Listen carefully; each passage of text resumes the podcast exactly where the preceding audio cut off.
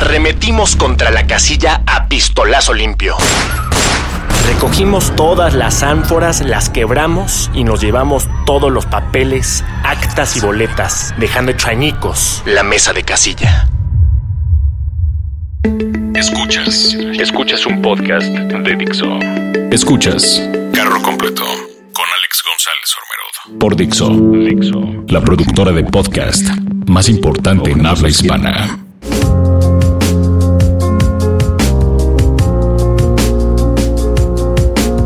Hola, soy Alex González Ormeroz, arroba Alex Gonzor, y les doy la bienvenida al primer episodio de Carro Completo, la política de hoy vista desde la historia de ayer. Lo que acabamos de escuchar son las memorias de Gonzalo N. Santos, el 7 de julio de 1940, el día de uno de los fraudes más fuertes que ha vivido nuestro país. ¿Y quién era este Gonzalo N. Santos? ¿Un bandido? ¿Un terrorista? Pues no, era un senador en funciones de la República por el Partido de la Revolución Mexicana, el Papa del PRI. Esa elección fraudulenta dejó cientos de muertos en el país, miles de heridos y dejó al país al borde de la revolución armada. Pero aún así, el general Manuel Ávila Camacho, el candidato oficial, rendiría protesta sin más ni más el 10 de diciembre de ese año. Solo tomó cinco meses. ¿Qué pasó en esos cinco meses? Y de manera más amplia, queremos preguntar en este programa, ¿para qué sirve entonces la transición más larga del mundo? que es la que tiene México. En este episodio vamos a ver los usos y los abusos de la transición presidencial. Pero a ver, espérense, ¿por qué el fraude? Hay que acordarse que en este momento el presidente no era nada menos que Lázaro Cárdenas del Río, amado hoy como entonces por millones. En ese entonces eran los campesinos, los obreros y amplias partes de la clase media e intelectual. Pero, hoy como entonces, la polarización estaba caliente. Y por eso se dio a cabo el fraude, porque estaba aún más violenta y aún más peligrosa en ese momento para el oficialismo que en cualquier otro momento de la historia del partido oficial. Y también ver a Lázaro Cárdenas nos da chance de ver por qué estamos haciendo este ejercicio de historia. ¿Estamos hablando de un Lázaro Cárdenas villanesco? Pues no. Pero tampoco estamos hablando del héroe. Se trata de un Cárdenas de carne y hueso en un contexto difícil que estaba convencido de que estaba salvando su legado. Y su as en la manga era Manuel Ávila Camacho, la persona más ñoña posible para ser su gallo. Sus compañeros militares de Ávila Camacho le decían famosamente el soldado desconocido. Y su hermano, el gobernador de su natal Puebla, le dijo aún más famosamente que era un bistec con ojos. Ávila Camacho era la cúspide de lo insípido. Pero por eso valía la pena que lo pusiera Lázaro Cárdenas. La gente pensaba que era un rojo. Así que Ávila Camacho iba a ser lo opuesto, el candidato moderado de la unidad nacional. Pero eso no fue suficiente frente al rompimiento que estaba viviendo en ese momento el país. Frente a Ávila Camacho estaba Juan Andreu Almazán, que era como un estilo de Ávila Camacho en esteroides.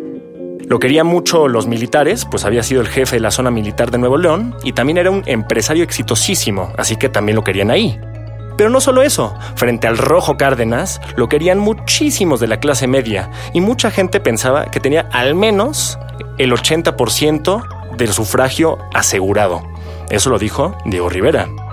Siendo la estadística la que haya sido, el PRUN se había formado y había crecido enormemente desde su fundación en enero de 1940, el PRUN siendo el Partido Revolucionario de Unificación Nacional, como un frente anticardenista bastante heterogéneo. Ellos se decían los verdaderos herederos de la revolución. Entonces esas eran las bases sobre la cual se combatiría esta elección, el pro y el anti-cardenismo. Si una elección se gana a base de repartición de golpes, balazos y robo de urnas, entonces la verdadera contienda se debe dar en la transición. Y esta entonces se vuelve una batalla por la legitimidad. La primera jugada fue el fraude y la segunda le tocó al Almazán, quien escapó a Cuba y luego a Estados Unidos para planear su revolución armada. El gobierno en este momento seguramente se estaba zurrando, porque esta era la primera amenaza factible de revolución frente al partido oficial. En su libro Prensa y Poder Político, Silvio González Marín habla de cómo las empresas gringas daban cantidades nada desdeñables de lana a la causa de Almazán. Y no solo eso, el mismo hijo de Roosevelt, el presidente, le prestaba sus emisoras de radio y sus pistas de aterrizaje. Estaba mucho mejor posicionado Almazán que Madero en su momento para atacar al gobierno. Escuchas. Carro Lo que tenía el gobierno, el PRM, era el poder de las instituciones. Y las usó de manera espectacular específicamente en la Conferencia Panamericana en La Habana, que se llevó a cabo entre el 21 y el 30 de julio de 1940. En esta conferencia, México suscribió la moción de que un ataque de cualquier país sería un ataque en contra de todos. Recordemos que en este momento, aunque Estados Unidos no estaba en la Segunda Guerra Mundial, le faltaba poco y era evidente que se iba a alinear con los aliados. Lo que estaba haciendo claramente en ese momento Estados Unidos era asegurarse en su propio patio trasero. El historiador Halbert Jones, en su libro The War Has Brought Peace to Mexico, habla de manera bastante más intelectual y analítica este tema. Habla del balance de bastantes factores. Si uno quiere ser, pues, inocente, puede hablar que esto es simplemente parte de la doctrina estrada en donde México está en contra de la intervención en la soberanía de otros países. Si uno es un poco más cínico, uno puede ver que esto era un poco más un pago por la expropiación petrolera que había pasado hace poquito antes. Y también, por supuesto, era para legitimar su elección. Haya sido como haya sido, Roosevelt, el presidente de Estados Unidos, le dio la razón al gobierno de Cárdenas y prometió públicamente mandar a su vicepresidente Henry Wallace a la inauguración. Y uno diría, pues ¿y qué? Pero esto era enorme para Cárdenas. Nunca antes se había mandado a alguien de tan alto rango del gobierno de Estados Unidos a una inauguración mexicana.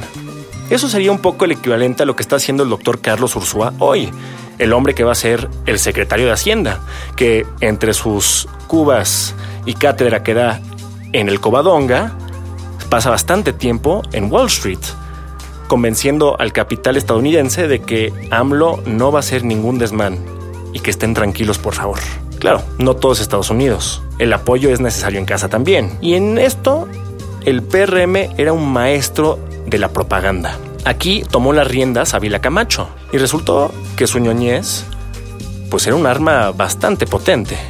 El 21 de septiembre de 1940, poquito después de la elección y del fraude, dijo públicamente que era creyente. Soy creyente. Y con esas palabras cambió la historia. Uno dice, ahora, ¿y qué? Pero en ese entonces no había pasado ni un lustro de la guerra cristera, en donde la gente decía que el gobierno ateo de Cárdenas y del PRM había sido partícipe del asesinato de monjitas y de padrecitos en todo el país al decir que era creyente, hacía un rompimiento con su propio padre político y cambiaba su imagen de un revolucionario a un verdadero moderado. También mucha gente dice que era porque su mamá en su lecho de muerte le había rogado que se dijera católico. Pero no importa que haya sido la verdad, el efecto fue el mismo. Y fue así como Ávila Camacho llevó una exitosa campaña de propaganda frente a todo México, exitosísima, Decía cosas como, en México el comunismo no encontrará terreno fértil, es necesario dar confianza al inversionista. Ahora, eso parece muy simple hoy, pero hay que recordar que los comunistas habían sido aliados de los perremistas de Ávila Camacho en la elección. Y aquí es clarísimo que durante la elección no podía ser ese rompimiento. Y eran muy útiles los comunistas en las peleas callejeras. Pero después de la elección, en plena transición, mientras estaban calmando los ánimos del país y de los gringos, rechazar a los comunistas abiertamente era utilísimo. Esta propaganda trabajaba en conjunción con el clásico palo y zanahoria. A varios almazanistas se les ofreció una posición en el gobierno, algunos llegaron a la Suprema Corte, y a los militares que habían apoyado a Almazán se les prometió una jugosa promoción o que se les echaría al calabozo por deserción. Escuchas un podcast de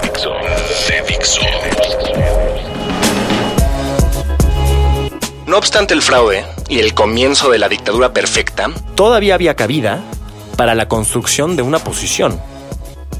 Esta oposición claramente no iba a ser almazanista. Almazán se había empeñado en declarar ilegítimo lo que había pasado el día de la elección, pero se enfocó en sí mismo. Su triunfo puede que haya sido legítimo, pero sus tácticas fueron pésimas. Esto recuerda un poquito al Andrés Manuel López Obrador del 2006, el del plantón, el que dijo que era el presidente legítimo, contra el López Obrador del 2012, que aunque declaró fraudulenta la elección, se dedicó a construir un movimiento municipio por municipio. Claramente con efectos arrasadores. El partido o el grupo que llevó a cabo acciones así fue un partido desconocido, fundado en enero de 1939, que ni siquiera había postulado a su propio candidato en la elección del 40. Era un tal Partido Acción Nacional. Y su líder, Manuel Gómez Morín, una vez viendo que había sido derrotado Almazán, le escribió a sus comilitantes diciéndoles que ahora el PAN iba a, y lo cito, gestionar la organización ciudadana para resistir la violencia física o espiritual que tienen en sus manos las gentes del poder. Me gusta mucho esa frase, la de la, gente del poder. Pero también lo que más me salta de esa frase es el concepto de la violencia espiritual. Aquí por primera vez en toda esta historia vemos una agenda ideológica distintiva. Ahora sí, no eran revolucionarios, era gente que veía al Estado como un ente completamente diferente al que habían concebido los del PRM y los del PRUN. Pero lo más importante fue su estrategia. No se trataba de la obsesión de Almazán por la grande, sino que el PAN se iba a organizar de manera local. Doy un ejemplo. En una carta, Benito Rusquijano, fundador panista de Yucatán, le escribió a Gómez Morín una semana después de la elección.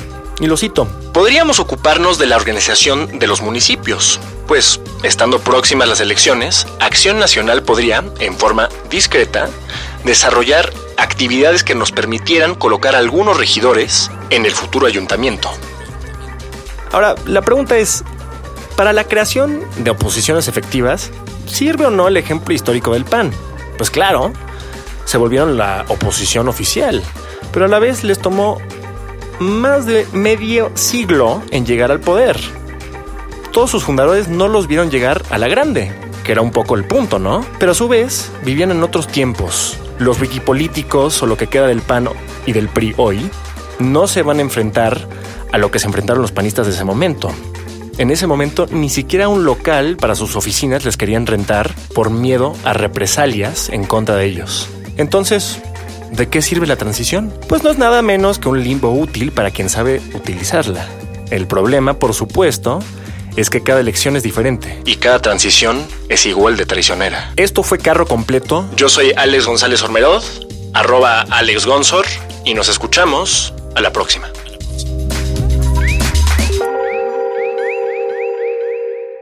Dixo presentó Carro Completo con Alex González Ormeroz.